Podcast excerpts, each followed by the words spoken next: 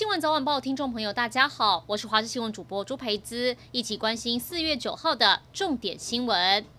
台铁太鲁阁号事故中，司机袁纯修不幸殉职。他在罹难前四秒仍然坚守岗位，用尽全力踩刹车，为旅客拼搏到最后一刻。指导袁纯修开车的前辈钟明宏，在事故发生前一天才跟徒弟碰面，没想到再见面已是天人永隔。台铁派专列送袁纯修的骨灰回家时，沿途多停靠了一站，就是要让钟师傅再跟自己的徒弟说说话。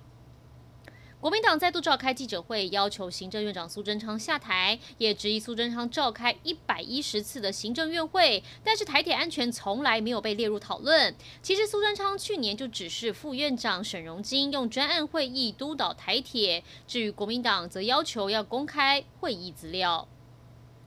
春季旅展今天正式登场，受到疫情影响，国旅还是大宗，包含四月底将登场的澎湖花火节、金门蓝眼泪询问度都很高。另外，在帛琉泡泡成型后，下一个国外旅游呼声最高的地点就是关岛。关岛观光局也在现场设摊宣传，也表示正在积极进行国内疫苗施打，希望双方能尽速开始进行旅游泡泡计划。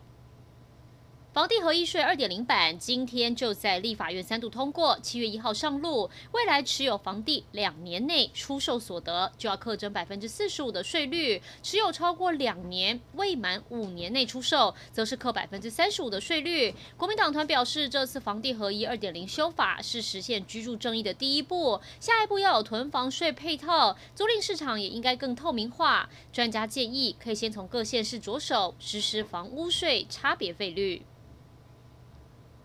国际消息，持续关心日本疫情。今天东京通报新增五百三十七例确诊，连续三天确诊数破五百，疫情曲线又开始飙升。而日本政府针对东京、京都跟冲绳三个都府县，宣布从四月十二号开始实施蔓延防止重点措施，等同之前发布过的紧急事态宣言。而大阪则是变种病毒疫情的重灾区，从昨天就开始呼吁大阪所有民众非必要状况避免外出。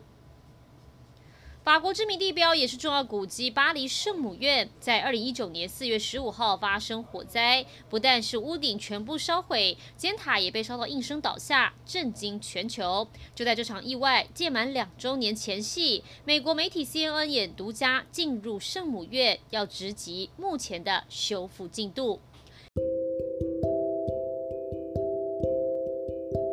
以上就是这一节新闻内容，感谢您的收听，我们再会。